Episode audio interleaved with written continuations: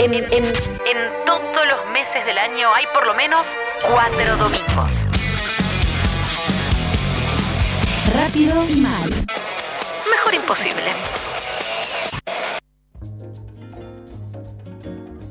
Hola, aquí con música de Brasil rápido y mal. Y bueno, este 11 de septiembre se cumplen 10 años de la muerte de Ramiro Musoto, que había nacido el 31 de octubre de 1963 acá en La Plata y que ya de chico se fue a vivir a Bahía Blanca, donde estudió percusión, participó de la orquesta sinfónica de, de aquella ciudad. Y a los 18 años, a la edad de donde cualquiera de su edad que vive en una, ciudad del interior, por ejemplo, podría haber venido acá a La Plata a estudiar, decidió irse a estudiar, eh, continuar con sus estudios de percusión, pero en Brasil. Vivió un año en San Pablo y después ya se instaló en, en Salvador de Bahía en el año 82 y comenzó a hacer música allá.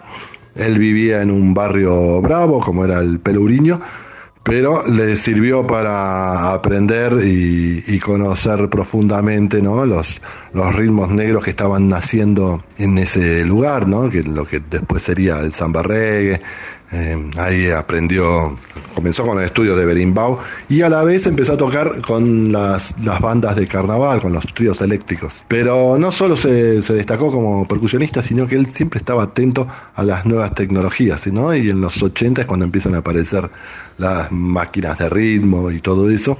Y y en vez de, no sé, de, pensar que, la tecnología podía, no sé, quitarle eh, trabajo, poder ser, o podía ser una competencia, ¿no? Para un percusionista, él entendió que no, que era la mejor oportunidad de ensanchar eh, ese mundo musical y a la vez empezó a conjugar entonces todos sus conocimientos de percusión, haciendo percusión a vivo y también a, trabajar con, las nuevas máquinas.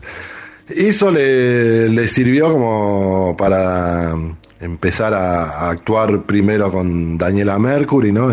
con todo el auge de, Daniela Mercury. Atrás de todos esos tambores que parecían Doom estaba Ramiro Musoto y después fue, lo empezaron a, llamar distintos músicos así bastante importantes de allá, ¿no? Un Caetano Veloso, Gil, Lenine, Lulu Santos, Skank, ¿no? que era la banda del momento, ¿no? los años 90 y comienzo de los 2000. Y justamente a comienzos del 2000 es cuando él eh, empieza a mostrar su trabajo, ¿no? De gira con, con Skank, aprovechaba ¿no? los, los tiempos en los hoteles y todo eso para ir grabando lo que mm, después sería su, su disco Sudaka.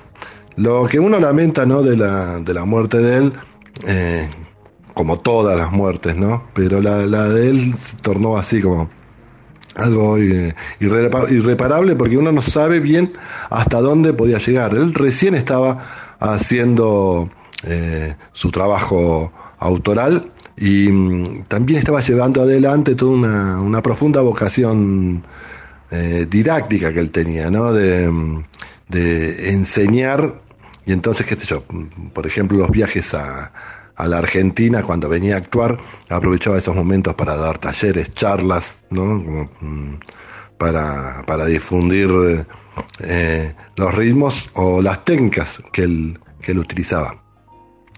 Y bueno, por su mundo particular, por, por todo lo que le, le tocó vivir, las experiencias propias, no sabemos bien hasta dónde podría haber llegado la música de él, ¿no? Fue como que alcanzó a sacar dos discos y, nada más, pero eh, indudablemente marcó, marcó un camino porque hoy una de las bandas más importantes de Brasil es Baiana System y los Baiana System reconocen que mucho del laburo que ellos eh, empezaron era siguiendo al trabajo que venía haciendo Ramiro. Así que bueno, vamos a escucharlo a Ramiro, primero haciendo un tema de él que se llama Rayo, y después la versión que hizo de un clásico de Jacob du Mandolin, Asañado.